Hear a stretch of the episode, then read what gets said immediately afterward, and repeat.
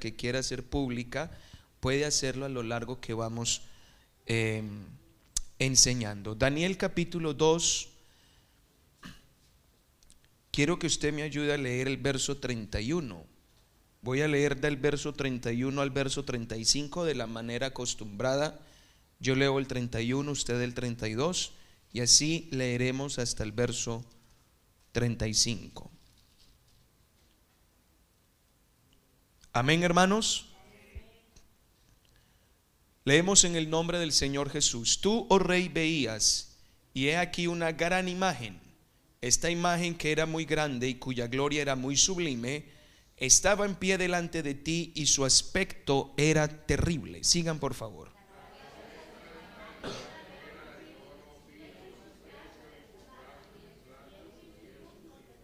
Verso 33, sus piernas de hierro sus pies en parte de hierro y en parte de barro cocido.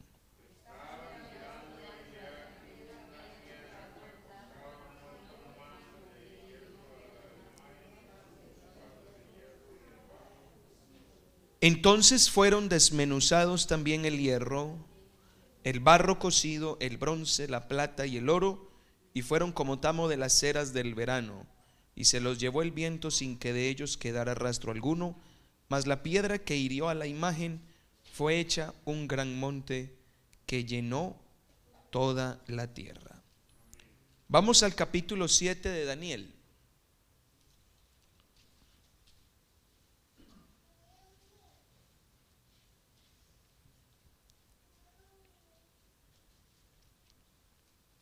Voy a leer a partir del verso 2 hasta el verso 9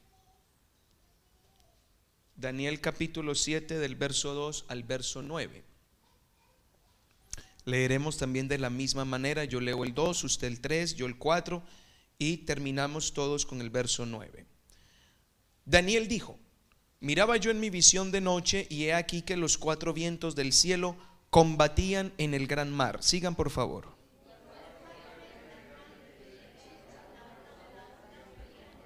La primera era como león y tenía alas de águila.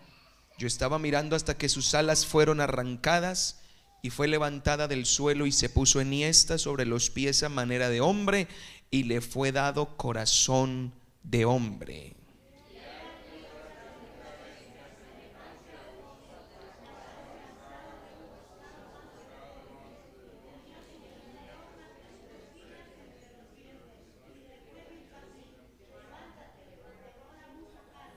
Después de esto miré y he aquí otra, semejante a un leopardo, con cuatro alas de ave en sus espaldas. Tenía también esta bestia cuatro cabezas y le fue dado dominio.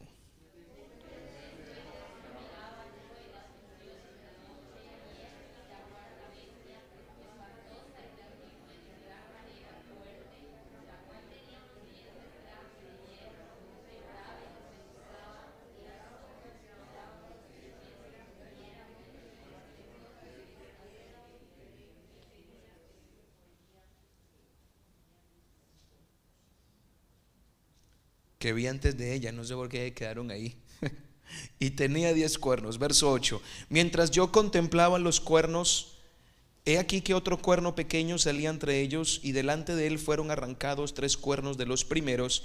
Y he aquí que este cuerno tenía ojos como de hombre y una boca que hablaba grandes cosas. Todos el 9. Estuve mirando hasta que fueron puestos tronos y se sentó un anciano de días cuyo vestido era blanco como la nieve y el pelo de su cabeza como lana limpia. Su trono llama de fuego y las ruedas del mismo fuego ardiente. Señor Jesús, bendícenos en esta noche con tu palabra. Abre nuestro entendimiento, Señor, para que podamos impartir lo que tú quieres decirnos. A ti la gloria y la adoración. Señor, haznos conocer el tiempo en que estamos para que estemos listos para tu venida. En el nombre de Jesucristo. Amén. Diga gloria a Dios. Pueden sentarse, hermanos, por favor. Bueno, hermanos, vamos entonces a mirar a partir de, em, de hoy, con la ayuda del Señor, algunos eventos que tienen que ver con la escatología bíblica. El interés de hacer este estudio, hermanos, no es en absoluto mostrar ningún conocimiento. Porque aquí, como les decía el domingo, el único que posee toda sabiduría es el Señor Jesús. El interés de esto, hermanos, es que nosotros conozcamos el tiempo que vivimos, sepamos qué está pasando. Quiero que mire Romanos 13, versículo 11. Ese es el versículo que vamos a, usar en toda esta serie de enseñanzas de los días jueves. Y yo quiero que lo lea conmigo, todos a una voz. Y esto conociendo el tiempo, que es ya ahora, a ver, todos juntos hermanos, y esto conociendo el tiempo, que es ya hora de levantarnos del sueño, porque ahora está más cerca de nosotros nuestra salvación que cuando creímos. Entonces, vamos a tratar algunos temas que nos van a ayudar a ubicarnos en eso. ¿Por qué nuestra salvación está más cerca ahora? Ahora, mire esto. Conociendo el tiempo. Quiero, quiero hacer un énfasis aquí rápido. Cuando una persona está dormida no sabe el tiempo. Una persona está dormida y no siente el tiempo. Uy, ¿a qué hora pasaron dos horas? Está dormido. Una persona despierta sí siente el tiempo. Entonces lo que pasa muchas veces es que el cristiano está dormido. Y como está dormido no se entera de lo que está pasando a su alrededor.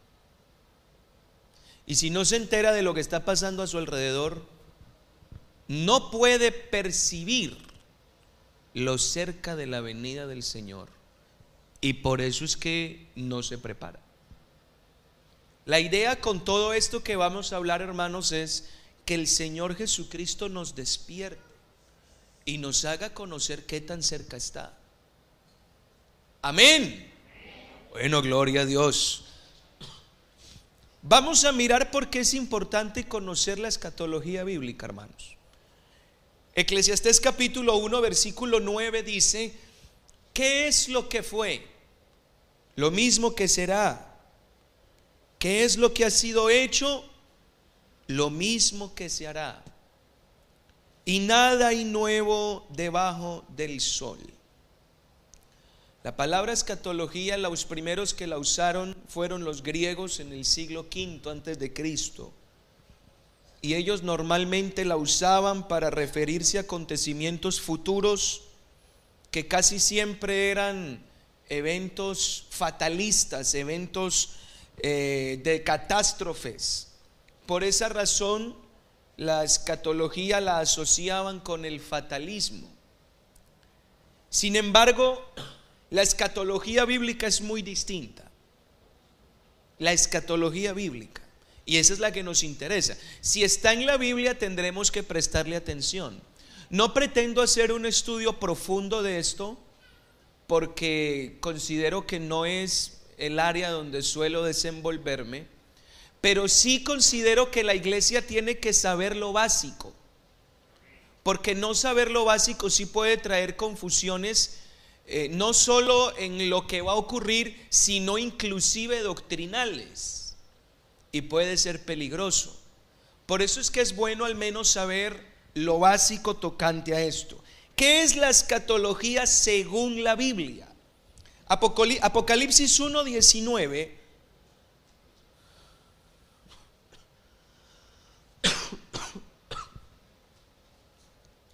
Escribe las cosas que has visto, las que son y las que han de ser después de estas. Analice usted aquí tres tiempos verbales. Pasado, lo que has visto.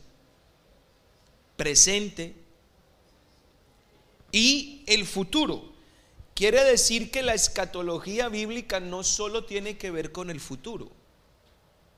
Para que tú puedas entender lo que pasa en el futuro, tienes que prestar atención a lo que ocurre hoy. Y para que entiendas lo que ocurre hoy, tienes que echar un vistazo a lo que ocurrió ayer. Ese es el sistema bíblico y no solo es el sistema bíblico, es el sistema de la humanidad. La Biblia es el registro histórico más antiguo y fidedigno que existe. La Biblia cuenta la historia del hombre desde su pasado y, de, y muestra su cruda realidad.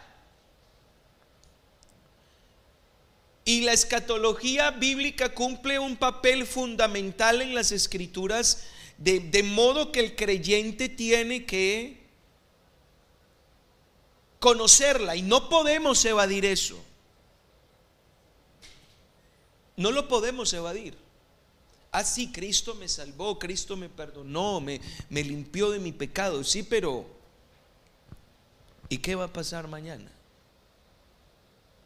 ¿O qué está pasando hoy?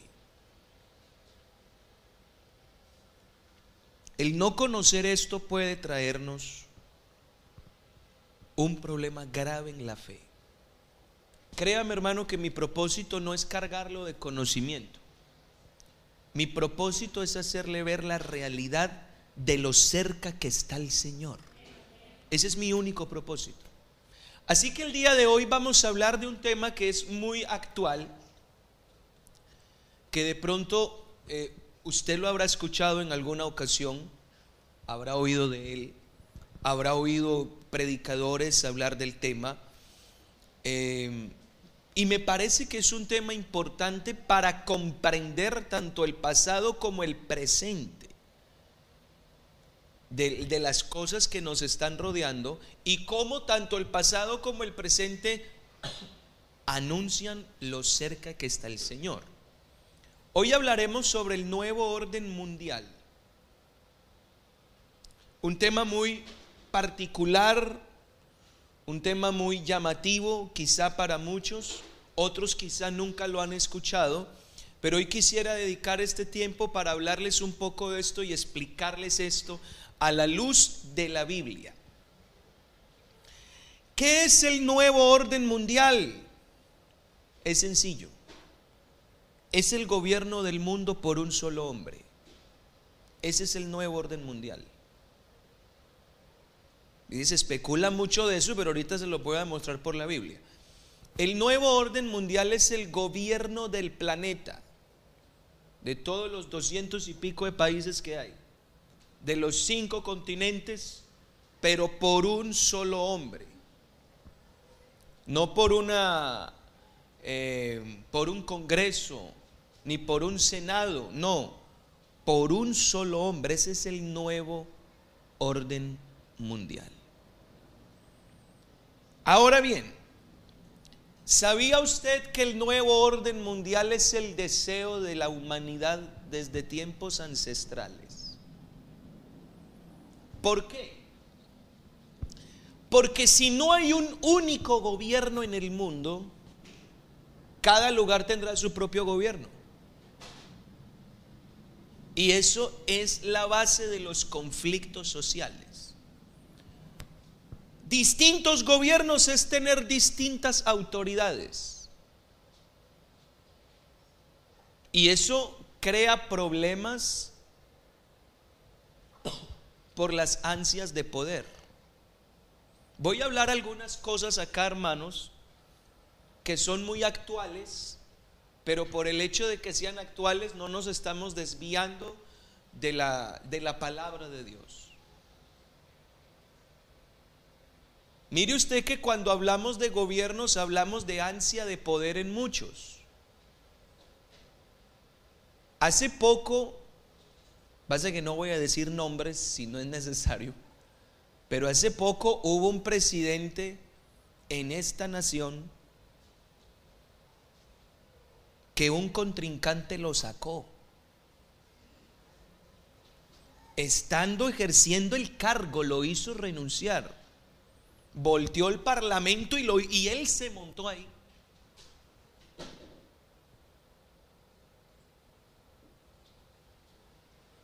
Hay otros gobernantes que se han adueñado del país, del gobierno.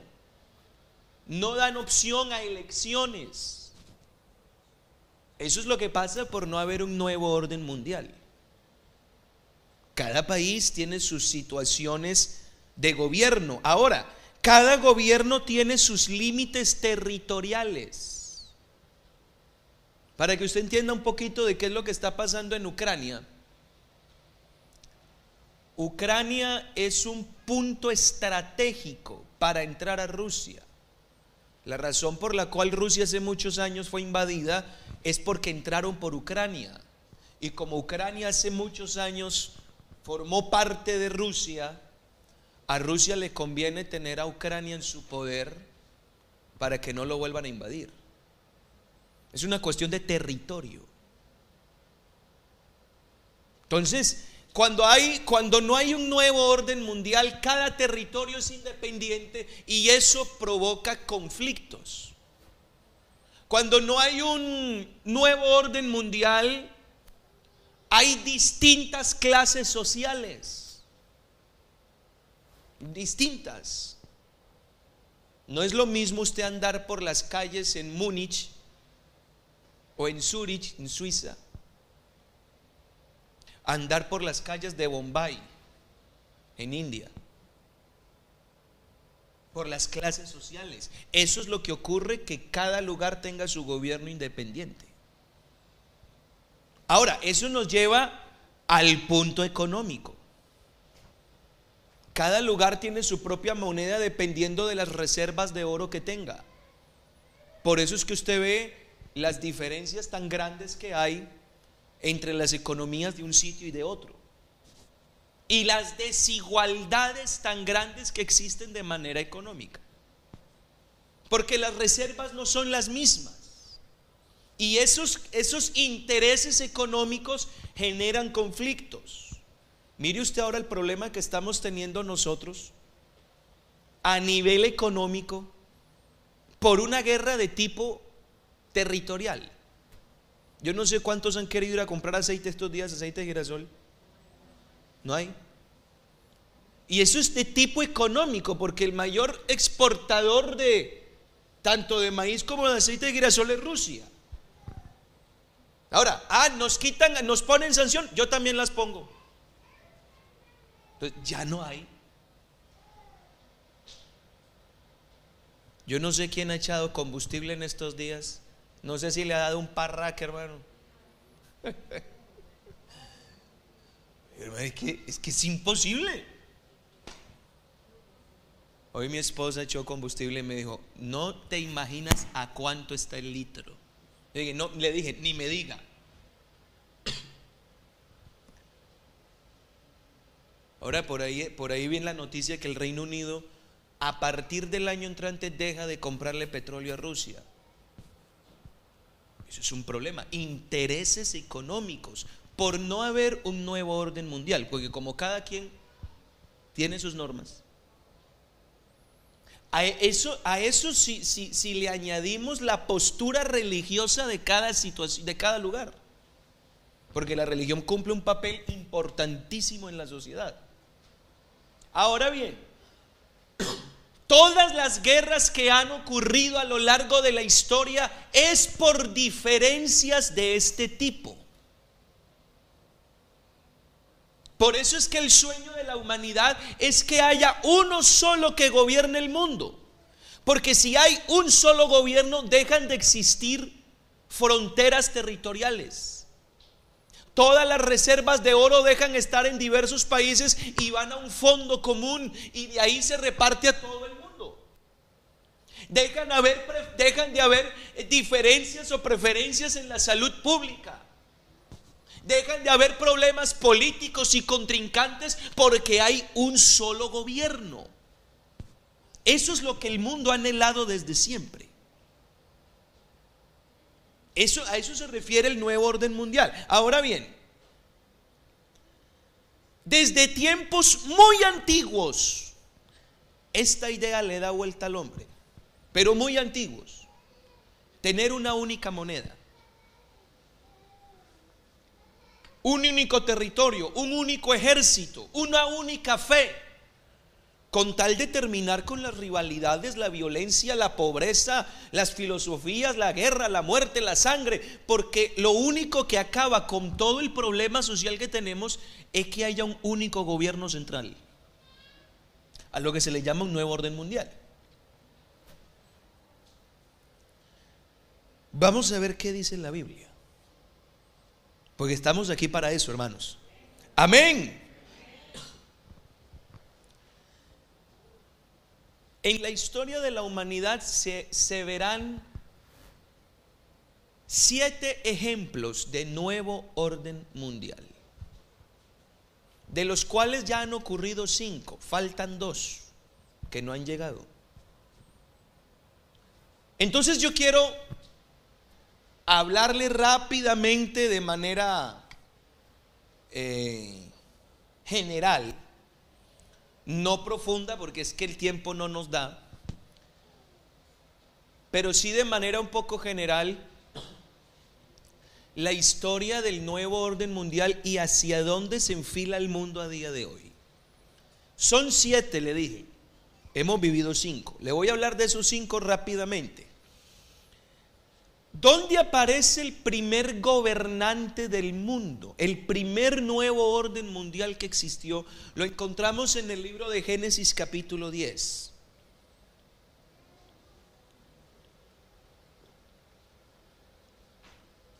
Génesis capítulo 10 versículo 8. Cuando hablamos de la generación postdiluviana después del diluvio, Noé y sus hijos reciben la orden de Dios de procrear y de llenar la tierra. Amén. Entonces Cam, uno de los hijos de Noé, tuvo un hijo que se llamó Cus. Y este señor llamado Cus engendra un hijo que lo llamó Nimrod. Y dice la Biblia, este fue el primer poderoso en la tierra bisnieto de Noé. La madre de este hombre llamado Nimrod se llamó Ishtar o en lo que se le conoce en la religión como Semiramis. Ella se autollamó así. El nombre Ishtar es un nombre eh, cananeo que quiere decir estrella, la estrella más hermosa o lo que también se le conoce como la reina del cielo. Pero bueno, ese es otro tema de tipo religioso que no vamos a entrar allí. Nimrod edifica varias ciudades, entre ellas Nínive, pero una de las más importantes fue Babel. Capítulo 11 del libro del Génesis. Y Babel fue el fundamento de lo que posteriormente se le conoce como Babilonia. Pero ahora yo quiero que analicemos cuál es el espíritu espíritu del nuevo orden mundial. Yo quiero que analicemos eso. Porque si usted observa, Dios no creó al hombre para que gobernara al hombre. Lea Génesis. Y el señorío que Dios le dio al hombre fue sobre los animales, no sobre el hombre. Porque el que gobernaba al hombre, ¿quién era? Dios. Dios es el que tiene el gobierno sobre el hombre. Y al hombre se le dijo, tú vas a ser señor de los animales. Pero quien tenía el gobierno sobre el hombre es Dios. Sin embargo, el pecado entró y ocasiona una hecatombe que cambia la mentalidad y quiere cambiar las cosas. ¿Y cuál es el espíritu, la mentalidad del nuevo orden mundial? Mire lo que dice Génesis 9, verso 7. Esta es la orden que Dios le da a Noé y a sus hijos saliendo del arca. Fructificad y multiplicaos procreada abundantemente en la tierra. O sea, Dios les dijo, expándanse. Sin embargo, se levantó un hombre llamado Nimrod, que dijo, no nos vamos a expandir.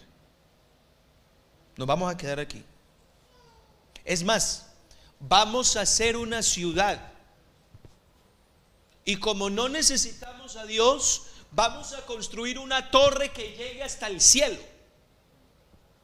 Capítulo 11 del libro de Génesis. Quiere decir que el espíritu del nuevo orden mundial es un espíritu promovido por un corazón rebelde hacia Dios. Es un espíritu que rechaza el gobierno de Dios.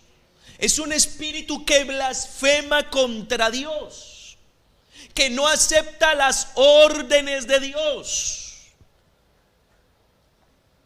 Además, no solo el gobernante se revela contra Dios, sino que además quiere ocupar el lugar de Dios en el corazón de aquellos a quien gobierna. Eso pasó con Nimrod. Nimrod fue adorado como Dios en su tiempo.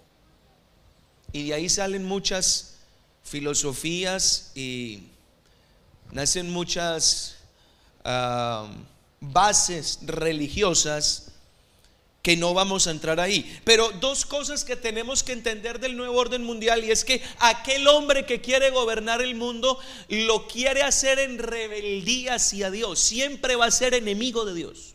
Siempre. y la segunda razón es porque él quiere ocupar ese lugar de Dios.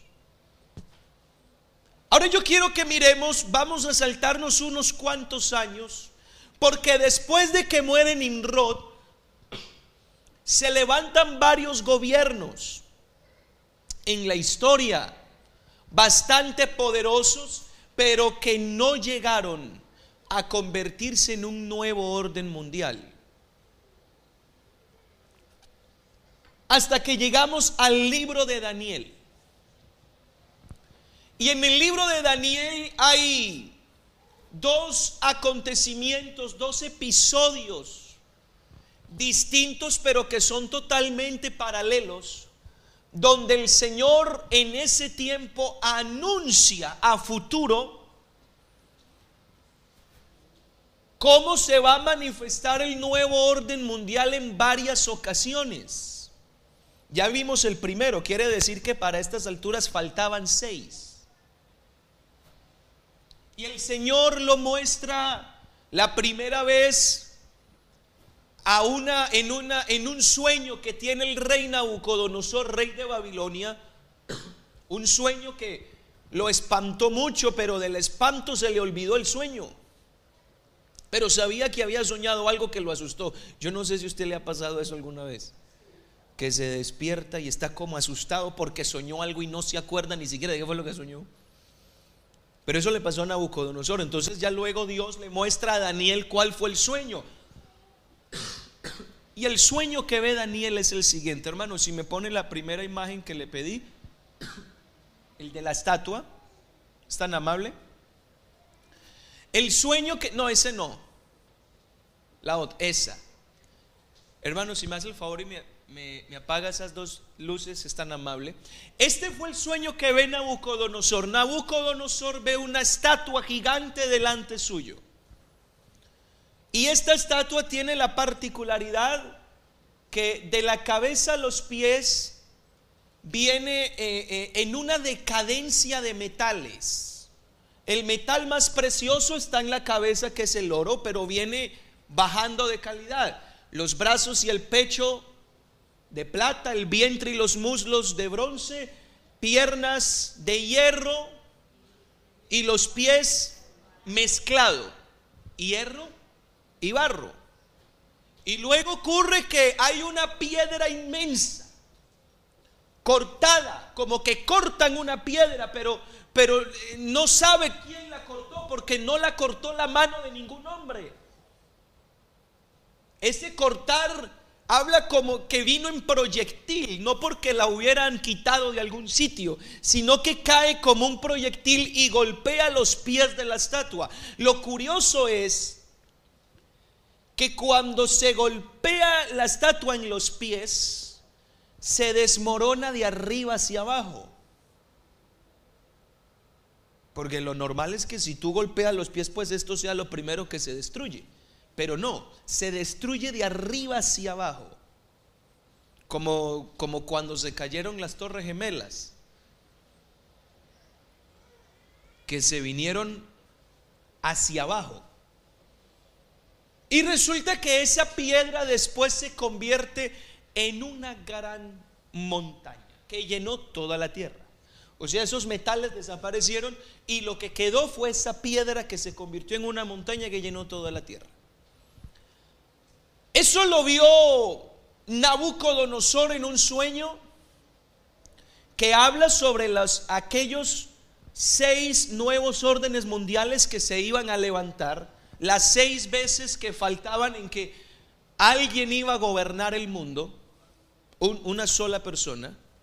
Y luego la misma visión la tiene Daniel en el capítulo 7. Pero lo que ve Daniel lo ve de otra manera. Daniel no lo ve en, en, en, metales, sino que lo ve en figuras de animales. De pronto si tienen internet lo pueden buscar como las bestias que vio Daniel. Si, si de pronto lo podemos encontrar. Pero Daniel ve cuatro animales. El primero lo que ve Daniel es un león con alas. El segundo animal que ve es un oso. La particularidad que tiene ese oso, dice Daniel que él lo ve con un hombro más alto que otro, con tres costillas en los dientes. La cuarta, tercera bestia que ve Daniel es un leopardo con cuatro cabezas y cuatro alas.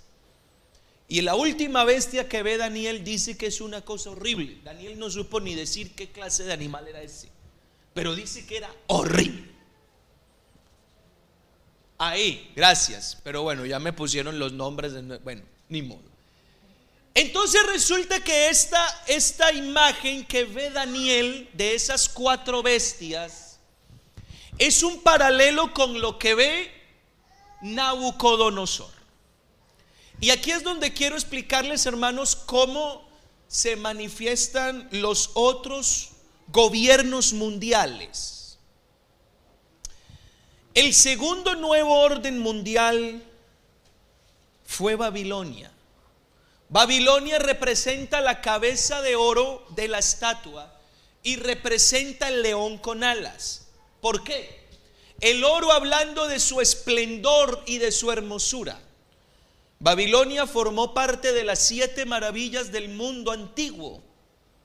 El esplendor de esa ciudad fue impresionante y logró ser un nuevo orden mundial porque el rey llegó a gobernar todo lo que había y era considerado Dios. Y es representado como el león con alas que ve Daniel en el capítulo 7. ¿Por qué? Porque león se le llama el rey de la selva. Su fiereza, su agilidad. Así eran los babilonios. Pero además cuando usted ve el león con alas, si usted de pronto analiza o busca por allá por internet, los leones alados eran los guardianes de las puertas de la ciudad de Babilonia. Entonces hace referencia a ese, nuevo orden mundial que fue el segundo que se levantó después de Nimrod. Y obviamente se levantó en la ciudad que edificó Nimrod.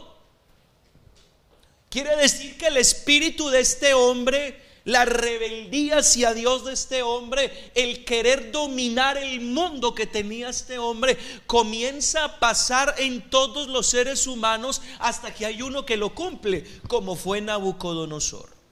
Y fue tan esplendoroso su gobierno que se le considera la cabeza de oro. Y este gobierno Viene desde el año 1792 hasta el 539 después antes de Cristo, pero luego viene el tercer nuevo orden mundial. Y aquí estamos hablando del pecho y los brazos de plata. Mire usted que los brazos son dos. No hay dos cabezas, hay una cabeza, pero en este caso hay un pecho y dos brazos. ¿Qué es lo que une los brazos? El pecho. Esta parte del torso es lo que une los dos brazos. Esos dos brazos están haciendo referencia a que este nuevo orden mundial será un gobierno compuesto por dos reinos diferentes. Y es plata porque no tendrá la belleza de Babilonia, aunque tendrá más, más extensión. Este es el reino de los medos y de los persas. Esta, esta visión que ve Nabucodonosor viene a ser paralela con la segunda bestia que ve Daniel, la del oso. La del oso porque es un animal que devora, es un animal que no tiene compasión. Es un animal que según lo que ve Daniel, de un lado es más alto que el otro, hablando de, la fuerza que tenían los persas. Los persas militarmente eran mucho más fuertes que los medos. Las tres costillas que tiene el oso habla de tres de los reinos que pulverizaron los persas. Y este gobierno se convirtió en el tercer nuevo orden mundial de la manera en que los persas gobernaron el mundo de entonces y ese rey era más que un gobernante. Yo no sé quién ha escuchado hablar de Azuero. Era un persa con el que se casó la hermana Esther, que nos encontraremos con ella en gloria. ¿Quién ha escuchado hablar de Ciro? Ciro el Grande fue el que destrozó Babilonia. Esa es otra historia, cómo fue que Babilonia fue destruida porque era indestructible. Era una ciudad amurallada, pero era una ciudad por la que atravesaba el río Éufrates. Un río muy grande y atravesaba por toda la mitad. No había manera de penetrar en esa ciudad, pero los persas eran muy inteligentes. Desviaron el cauce del río y entonces el, cauce que iba por debajo de la ciudad se secó. Y por ahí se metieron los soldados.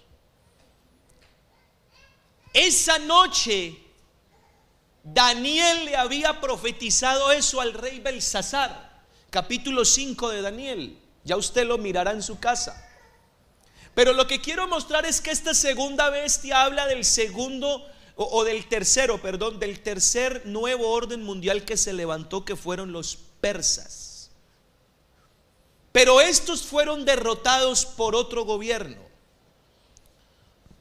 Los persas estuvieron del 539 al 331.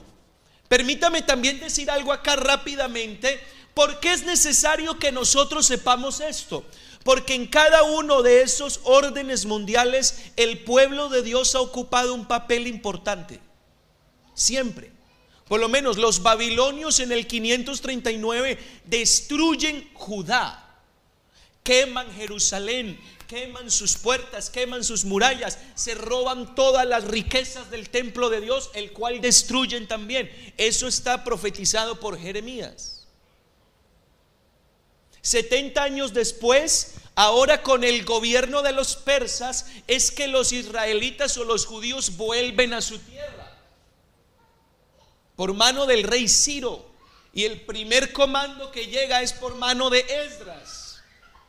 Luego se levanta el cuarto nuevo orden mundial, que son los griegos, que representa el vientre y los muslos de bronce. Mire que el cambio de metales indica dos cosas. Una, menos esplendor y hasta menos tiempo de gloria. Pero entre más abajo viene, se vuelve más duro, más rudo. Y resulta que el vientre y los muslos de bronce representan Grecia. El vientre es tipo de todo tipo de deseo. Los griegos tenían una cultura inmoral.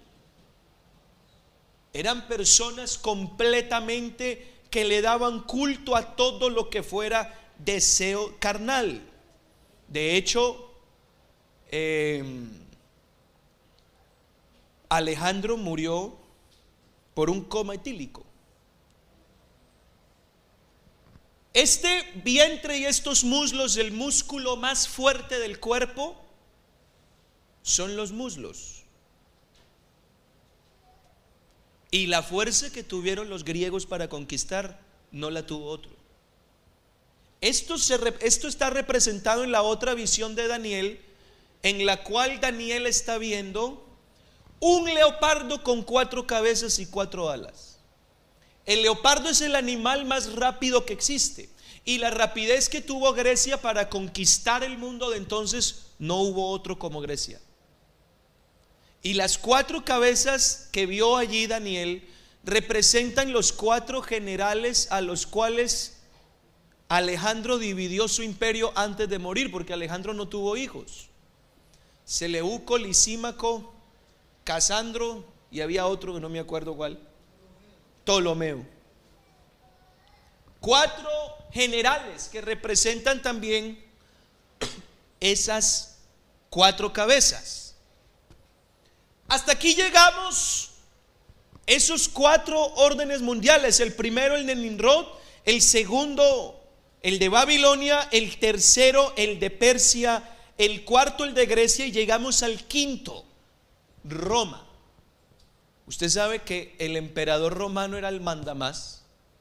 Ese hombre era un dios para esa gente. Está representado en las dos piernas de hierro. Esas dos piernas también habla de que el imperio se parte en dos. Si usted estudia un poquito la historia del imperio romano, usted va a ver que el imperio llega a un momento donde se divide. El imperio romano de Oriente es el primero que cae. Y el imperio romano de Occidente que se llegó a ser destruido hasta, hasta 1400 y pico. Antes de que Colón descubriera América, vino a destruirse totalmente el imperio romano de Occidente.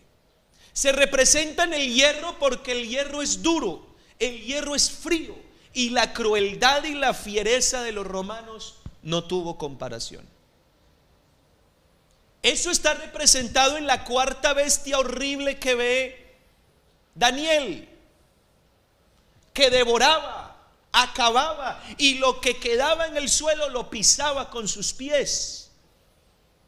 Esos son los cinco órdenes mundiales que han habido durante toda esta historia.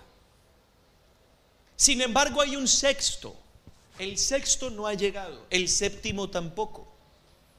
Pero la Biblia en estos dos episodios nos lo muestran. ¿Cuál es ese sexto orden mundial?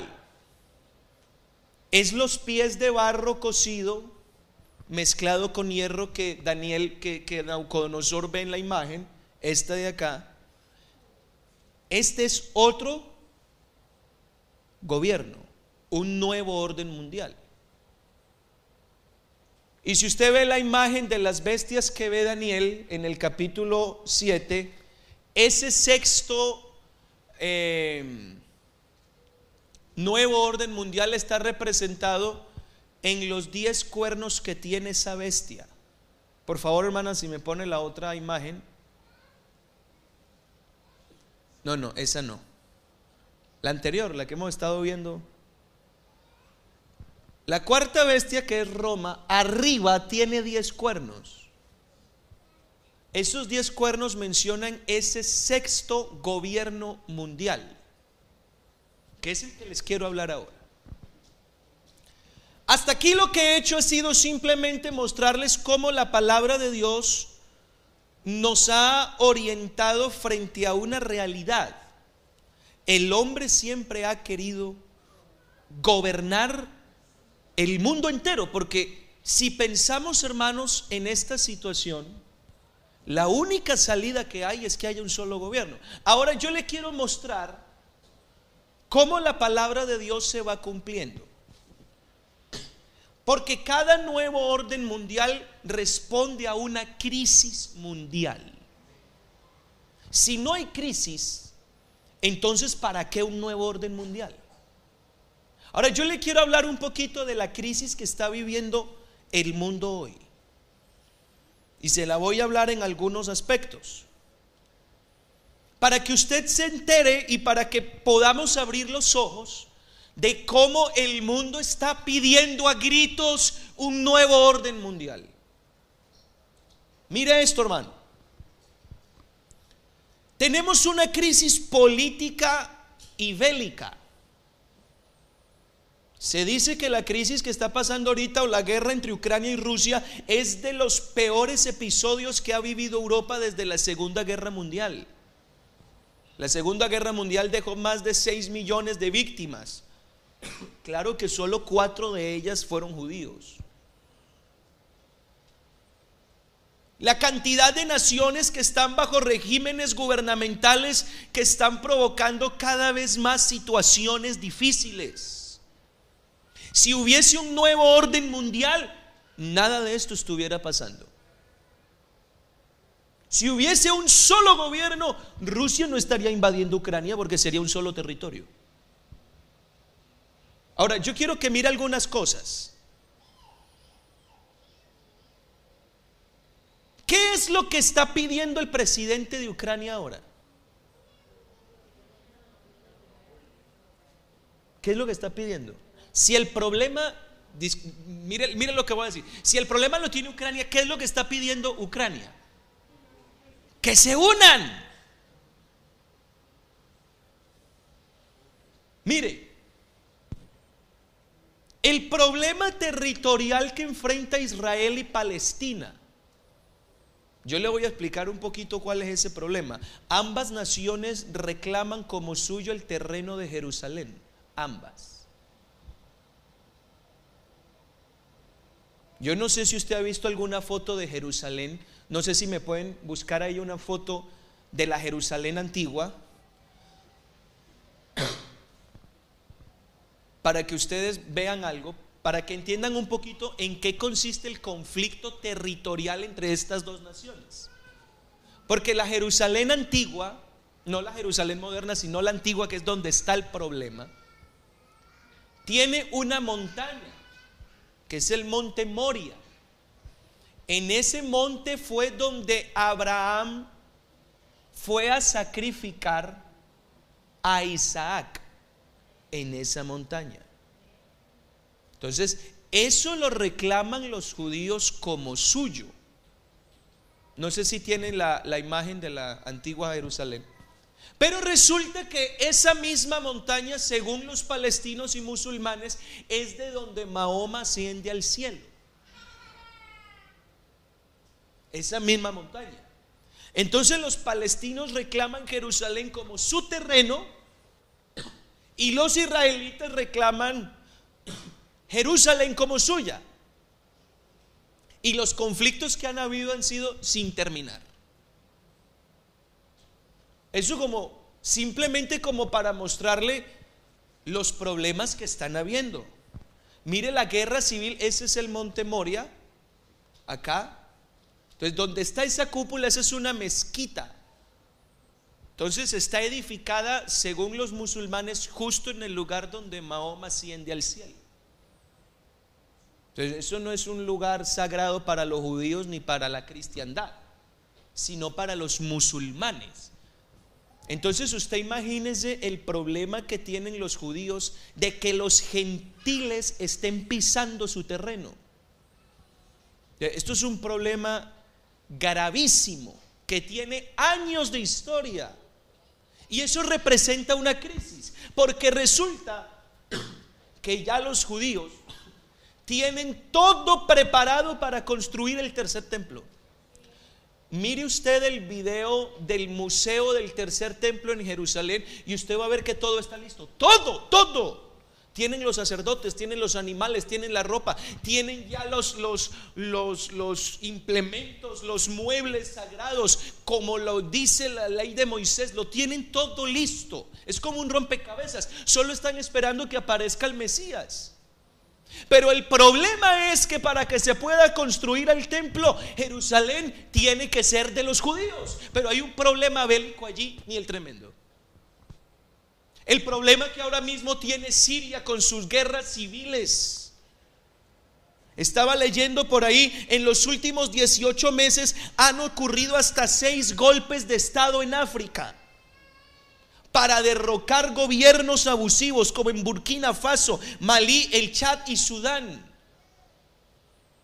Ahora, hablemos de la crisis económica actual. Los productos básicos se están subiendo de precio de manera impresionante. La inflación económica, la vida se vuelve cada vez más costosa y esta es la plataforma de cada político. Mire que la política se basa en economía. No que más trabajo, que subimos el sueldo mínimo, no que habrán más puestos laborales, que vamos a dar más ayudas, porque cada gobierno busca la forma de poderle dar estabilidad a su gente.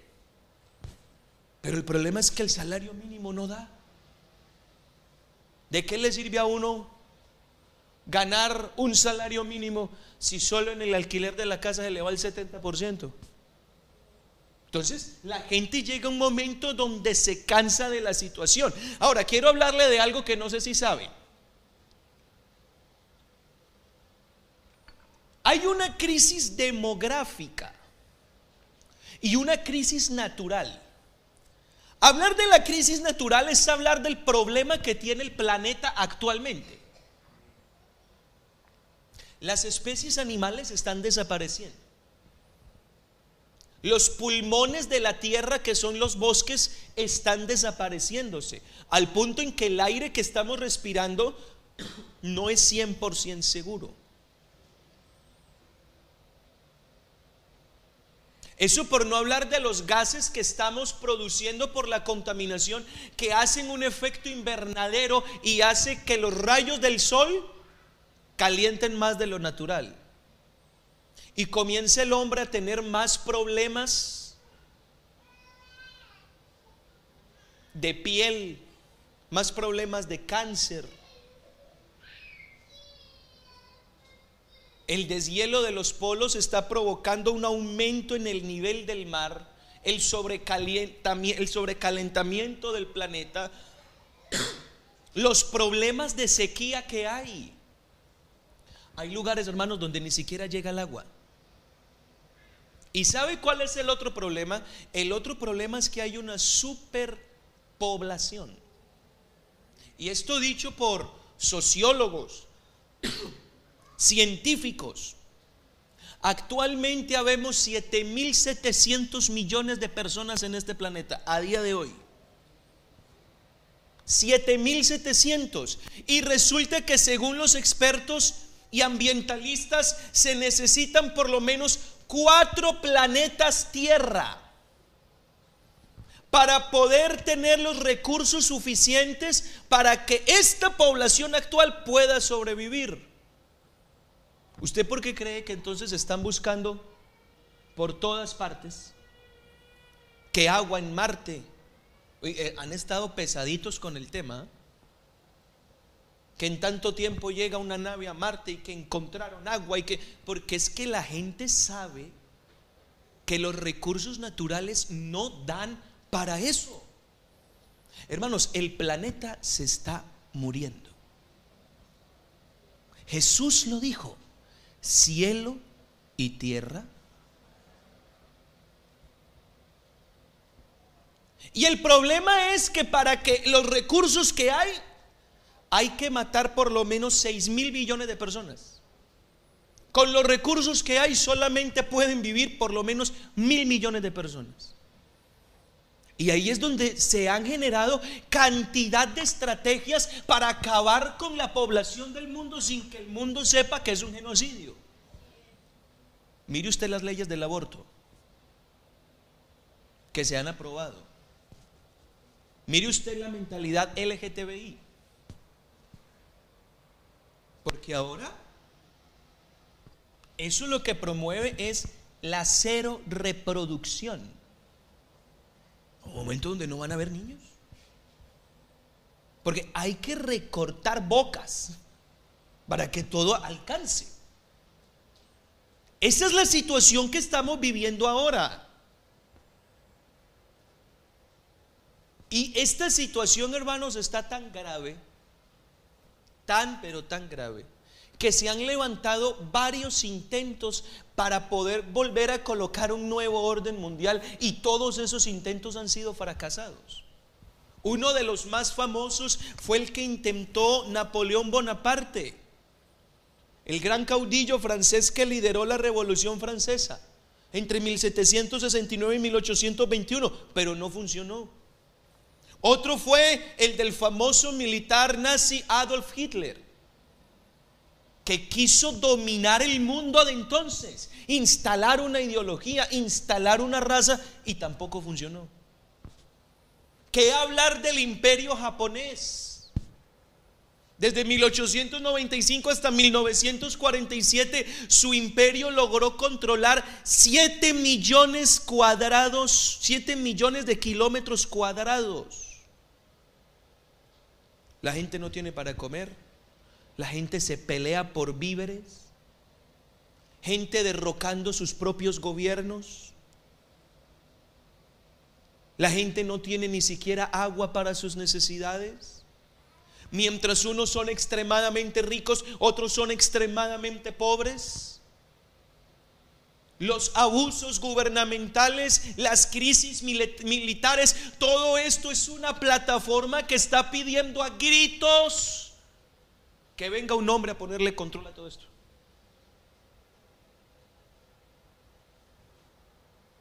Ahora, yo quiero que usted analice a su alrededor cómo el mundo actual está preparado para ese nuevo orden mundial. Mire usted cómo ahora mismo ese sexto nuevo orden mundial tiene todo listo para instalarse. Todo. Le voy a mostrar algunas cosas. Porque el nuevo orden mundial implica un solo gobierno, una sola economía que tenga el control de todas las reservas de oro, un solo ejército, una sola sociedad, una sola religión. Porque eso es lo único que garantiza que el problema se acabe en la sociedad. Analice usted a día de hoy cómo todo está listo para eso.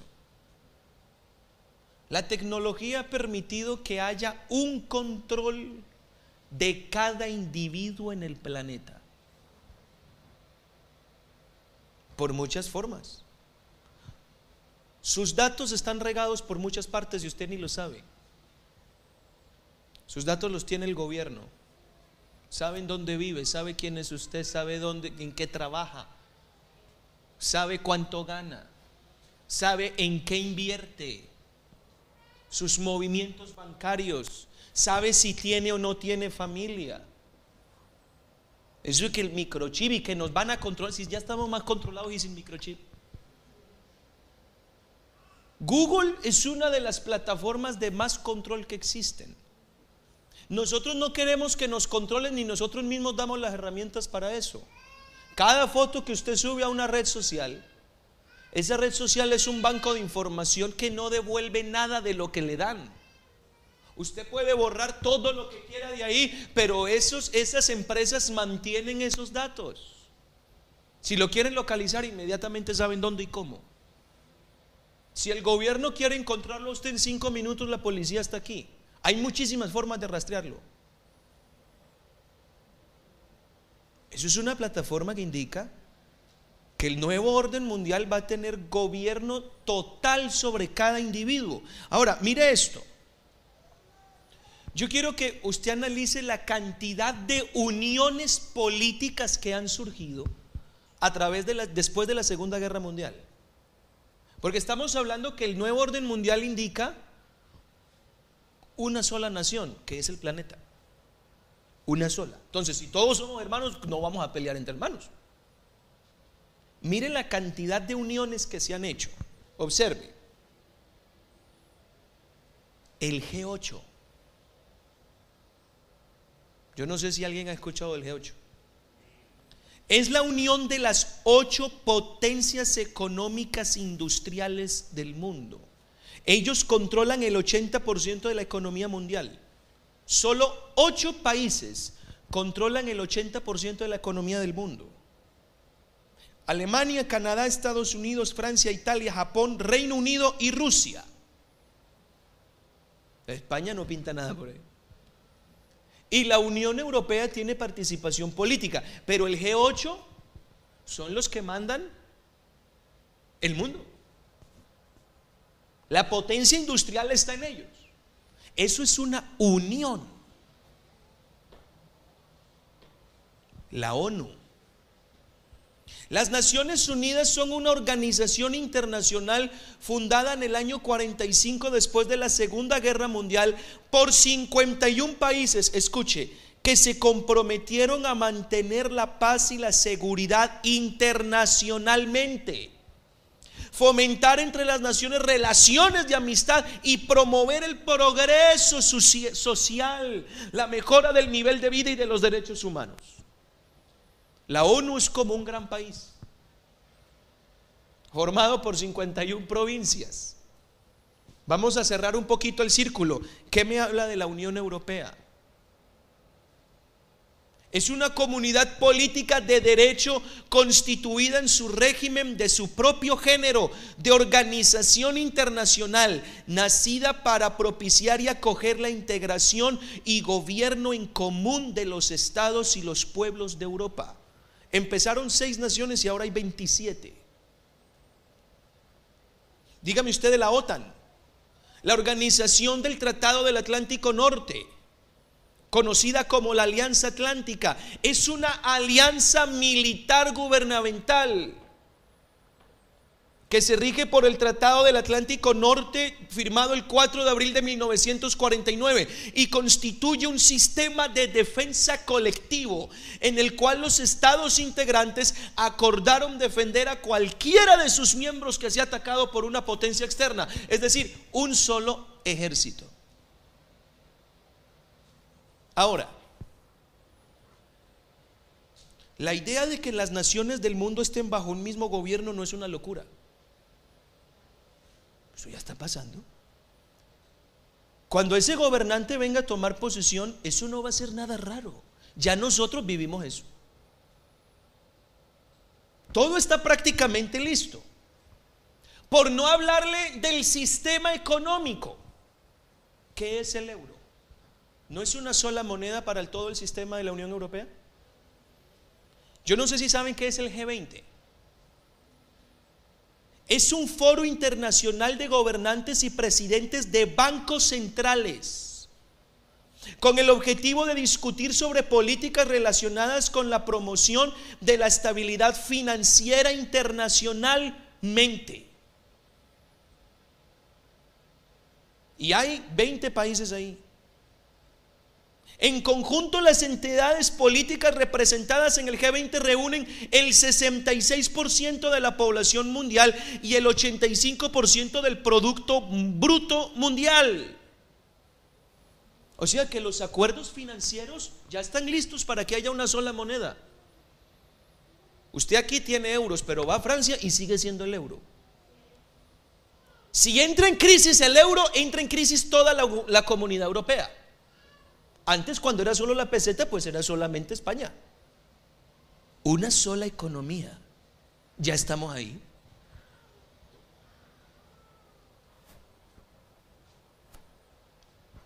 O sea que cuando llegue este gobernante a instalar una sola moneda, ¿usted cree que va a ser raro? Hermanos, ya el mundo está listo para eso.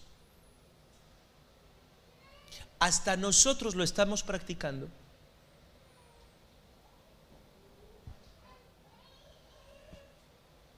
Ahora de lo que más se habla es de la OTAN. Que si entra la OTAN, que si no entra y donde entre la OTAN nos coge la guerra a todos.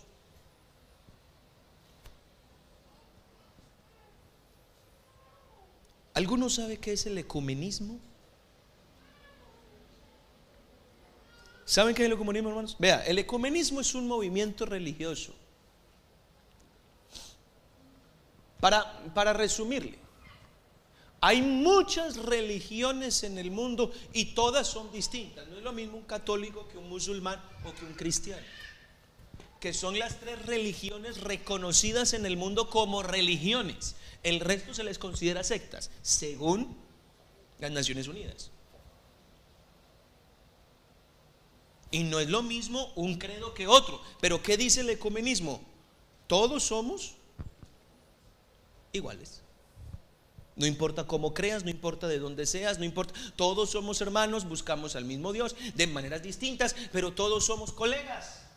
Y la cantidad de movimientos ecuménicos que existen, lo que están promoviendo es una sola religión en el mundo. Es decir, todo está listo, hermano, para que empiece el sexto nuevo orden mundial. Todo. Solo falta el gobernante. El sistema político está listo. El sistema militar está listo. El sistema financiero está listo. El sistema religioso está listo. Permítame ir concluyendo con esto para ver si de pronto damos oportunidad que alguien pregunte. ¿Qué nos dice la profecía bíblica tocante a este nuevo orden mundial que está por llegar? Daniel capítulo 2 implica una visión en la que hay dos pies mezclados entre barro y hierro. Qué curioso que habla de dos pies. Si me pueden poner la, la imagen, por favor.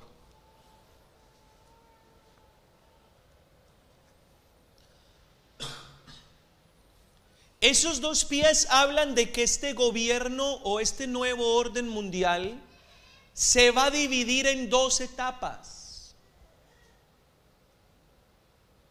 Tiene un tiempo limitado, pero se va a dividir en dos etapas.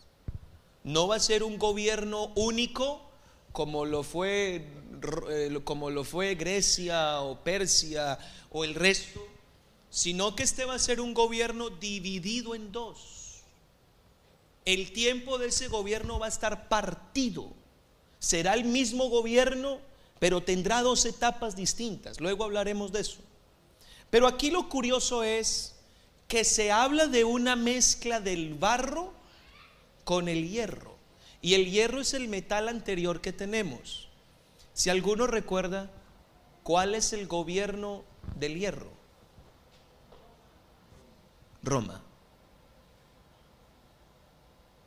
Así que como yo les enseñaba a los hermanos ayer en la clase de estudio bíblico, hay cosas que nosotros tenemos que aprender a deducir. Es más, esto no es ninguna deducción porque la misma escritura lo dice. Este gobierno que se va a levantar va a tener parte de hierro, es decir, va a tener parte del anterior orden mundial. Yo le voy a preguntar, ¿cuál fue el centro geográfico del imperio romano?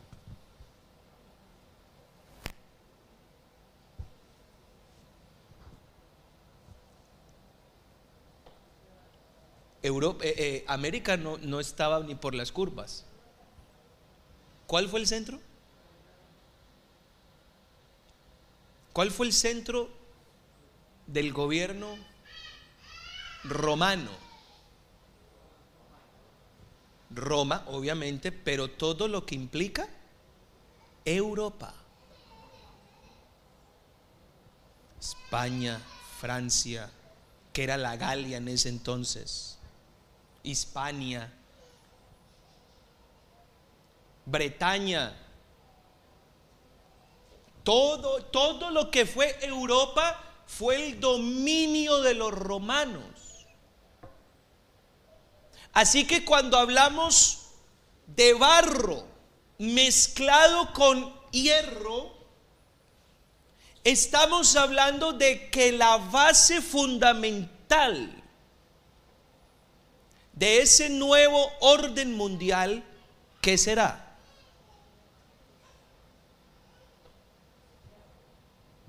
Y el hierro hace referencia a Europa, porque fue el dominio romano.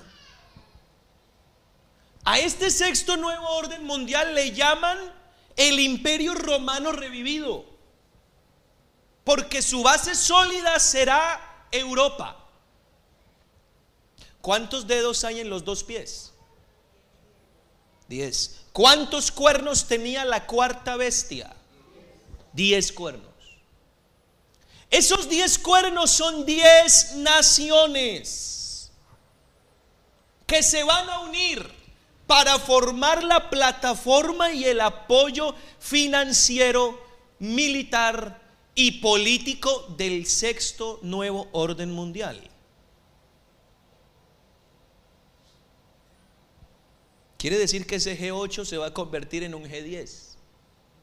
Ahora la Unión Europea tiene 27 países. Van a quedar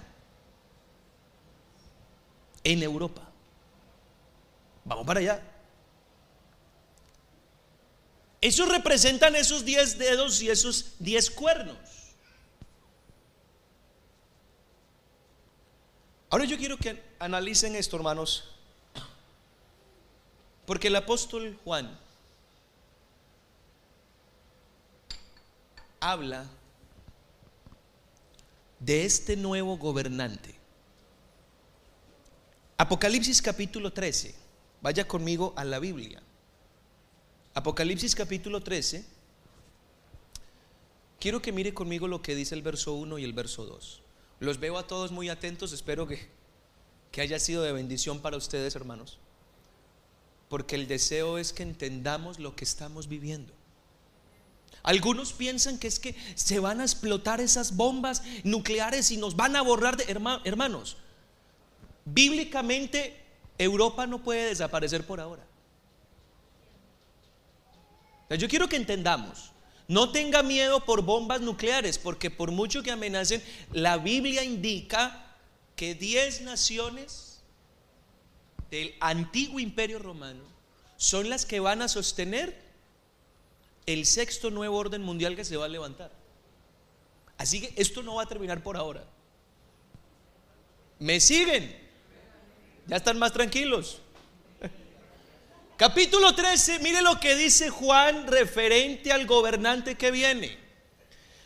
Me paré sobre la arena del mar y vi subir del mar. Mire, cuando la Biblia habla de aguas o habla de mar, habla de gentes. Representa naciones. Y dice, vi subir del mar, no me lo cambio, por favor. Ah, bueno, es... Así está ahí, qué pena, gracias una bestia. Ahora, yo quisiera que algún hermano me diga, después de leer esto, ¿qué puede asociar? Porque aquí está hablando del sexto nuevo orden mundial, el que está por aparecer, el que el mundo está pidiendo a gritos que ocurra. Porque cuando este nuevo orden mundial aparezca, el problema entre Israel y, Palestina se arregla. El problema financiero se arregla, las guerras se terminan todo vuelve a ser lo que el hombre ha querido que sea. Pero dice de este gobernante que es una bestia con siete cabezas. Otra vez viene el número 10. En sus cuernos diez diademas y sobre sus cabezas un nombre blasfemo. Ahora, miren esto. La bestia que vi, a ver qué les recuerda, Hermanos, no es que yo sepa mucho, a mí también Dios me enseña. Esto lo vi hoy. Yo no lo había escuchado, lo vi hoy también. Esta bestia que vi era semejante a un leopardo. Eche memoria lo que hemos hablado. Sus pies de oso. Su boca como boca de león. ¿A qué les recuerda eso? O sea que parece que este gobernante va a tener las características de los anteriores juntos. ¿Se imagina lo poderoso que va a ser este hombre? La ligereza y la habilidad de un leopardo, de lo que tenían los persas. Es decir, va a ser implacable. La ira del oso, lo que tenían los, perdón, los griegos eran el leopardo, la ira del oso y lo implacable, la fiereza de los persas. La gloria del león, lo que tenían los babilonios. Me, llamó tanto la atención eso. Porque todo lo de lo, de lo de lo de lo anterior se ve en este. En este gobernante. Ahora, ahora sí, hermano, por favor me puede apagar esa luz. Hermano Jonathan, póngame la imagen del animalito que le envié. Es tan amable. Yo quiero que miren esto, hermanos. Seguro algunos han visto en internet esta imagen. Pero resulta que esta es una escultura que está a las afueras de la sede general de la ONU en Nueva York. Esta escultura se le llama el guardián de la paz. Pero mire usted de qué manera está compuesto. Forma de leopardo Pasa es que aquí se ve un poquito pixelado, pero los pies son de oso. La boca es de león. Y las alas también que vio Daniel. Y a ese la ONU lo está llamando el guardián de la paz. Como quien dice, estamos esperando que este gobernante aparezca. Hace no mucho tiempo, un mismo hombre de la ONU se levantó y dijo, esto está tan grave que necesitamos a un hombre que nos arregle esto, que venga del cielo o del infierno, pero que llegue. Eso lo dijeron ellos. Con esto concluyo, hermanos. ¿Me, me enciende ahí, hermano, por favor? ¿Por qué yo he querido hablarles de esto? Hermano, porque tenemos que observar qué es lo que está pasando. Observemos qué es lo que está pasando. Pablo dijo, la razón por la cual este sexto nuevo orden mundial no ha llegado. Él lo dejó claro. Segunda de Tesalonicenses capítulo 2, versículos 7 y 8. Nosotros ya vivimos en una plataforma ya hecha. Todo está listo para que eso pase. Pero ¿por qué no ha aparecido el gobernante? Por esto, ya está en acción el misterio de la iniquidad. Yo no sé si usted recuerda en qué consiste el misterio de la piedad. A ver, hermanos, grande es el misterio de la piedad. El misterio de la iniquidad es todo lo contrario, que el hombre se quiere hacer ese es el sexto nuevo orden mundial. Ya está listo ese misterio. Todo está listo para que llegue y empiece ese nuevo gobierno mundial. Está listo. Pero hay algo que lo está deteniendo ahora. Ahora mismo, a día de hoy. Alabado sea el nombre del Señor. Pero esto que lo está deteniendo va a ser quitado de en medio. Hermanos, esto, esto es aquí lo que yo quiero expresarme con el corazón. El Señor Jesucristo no va a permitir que su iglesia, que es su gobierno, que es su dominio, esté bajo la blasfemia de un hombre. Dios no va a permitir eso. Se podrán hacer alianzas, los ejércitos podrán estar unidos, Podrán unirse todas las religiones, pero el que sigue comandando el planeta Tierra es el Espíritu Santo mientras nosotros estemos aquí. Alabado sea el nombre del Señor. Pero todo está listo. Yo no sé si a usted le ha pasado que usted siente como una presión social. Uno ya, los que tenemos hijos pequeños, ya no sabemos qué hacer con ellos ni a qué colegio llevarlos. Ya no sabemos ni a dónde llevarlos, hermanos, porque es que si los llevo acá, les van a enseñar cosas que no queremos que les enseñen. Ya no sabemos ni siquiera qué música escuchar. Ya no sabemos si dejar a nuestro niño ir a un cumpleaños o no. Ahora todo se nos ha acercado a tal punto donde parece que no hay más lugar para la iglesia en la tierra. Donde lo único que se nos abre es una puerta en el cielo. Y esto que detiene esa aparición de esa bestia porque mire que a Jesús se le llamó el Cordero, pero a este se le llama la bestia. El Espíritu Santo está deteniendo ese gobierno, pero hermanos, yo quiero que usted mire todo lo que está pasando. Eso está indicando que el tiempo de la iglesia aquí, yo no, yo no diría que se está acabando, es que prácticamente se acabó. Terminó. Hermanos, es que van a tardar 10, 15 minutos después que la iglesia sea arrebatada. Ojalá que usted no esté aquí para corroborar lo que le estoy diciendo. Pero la iglesia va a ser arrebatada y por todos los canales de televisión va a entrar las cadenas de noticiero. Miles de personas en todo el mundo han desaparecido. Tardarán media hora hasta que en todos los, los, los dispositivos móviles, la internet, la, la, radio, las cadenas de televisión, aparezcan en primera plana el nuevo gobernante. Dándole tranquilidad a un mundo caótico. Será quitado lo que lo bloquea. Y entonces, solo entonces, se va a manifestar aquel inicuo. Hermanos, no hay tiempo. Pero ¿sabe qué es lo que más me gusta? Es cómo termina la visión que tiene Daniel. Porque hubo una piedra.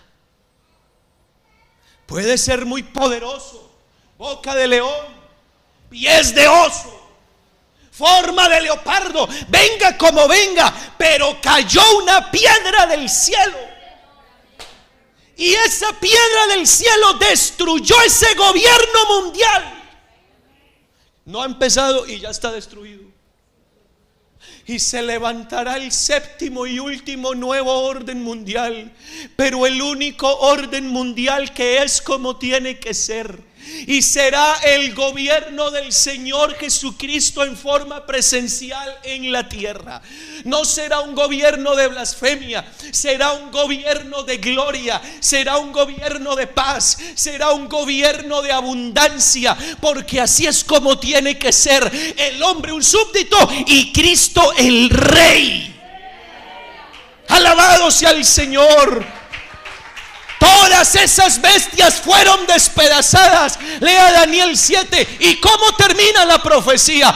Vi un trono y a un anciano de día sentado en el trono. El último orden mundial será el de Cristo. Hermanos, Jesús vuelve. Mire lo que está pasando, hermano. Ya no hay tiempo, ya. Hay un coro que cuando yo era niño escuchábamos y creo que todos los de mi generación le tenemos como fastidio al corito porque nos da como miedo. Cristo vino, Cristo vino y su pueblo. Es que no hay ganas de meter miedo, hermano. Abra el ojo y vea lo que está pasando. Ese hombre no se ha subido al gobierno porque usted y yo. Nosotros somos la piedra de tropiezo a esa bestia. Si esa bestia está ahorita, si Cristo llega en dos días, esa bestia está lista. Y lo único que está diciendo es que se vayan estos miserables que no me dejan hacer nada. Y le montará lo que quiera, pero no podrá gobernar. Porque Cristo dijo, toda potestad me es dada.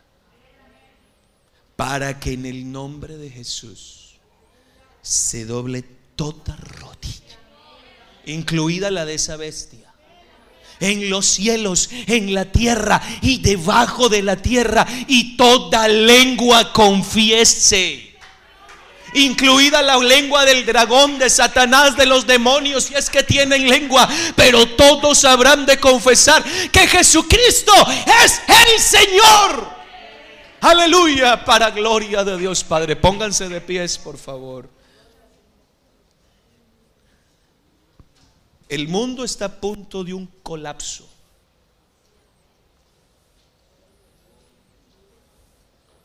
¿Y nosotros en qué estamos?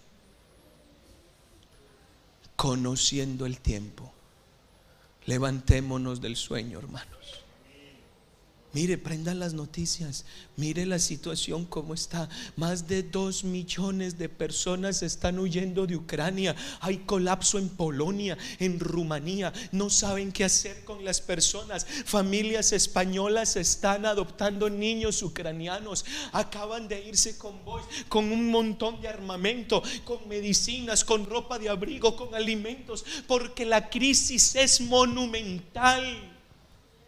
La OTAN no sabe qué hacer. La ONU está contra las cuerdas por las amenazas nucleares de este hombre. El mundo está pidiendo que esto se acabe y la iglesia está pidiendo que él vuelva. La Biblia dice que la misma creación gime con dolores de parto. Escuche el grito del mundo, hermano. Escuche el grito de las noticias. Esa es la creación suplicando la liberación de los hijos de Dios. El tiempo se agota y todavía queda mucho por hacer. Si Cristo viniera hoy, ¿usted qué hace? Todo está listo. En estos días me atreví a decirle al Señor, Señor, yo quiero irme contigo ya. Pero todavía hay tantos que si puedes detener tu venida un poquito más. Pero va a llegar un momento donde esa oración no se va a responder más. Porque el que ha de venir, vendrá. Señor Jesucristo. Aleluya, te invocamos en esta hora, Señor. Cristo amado.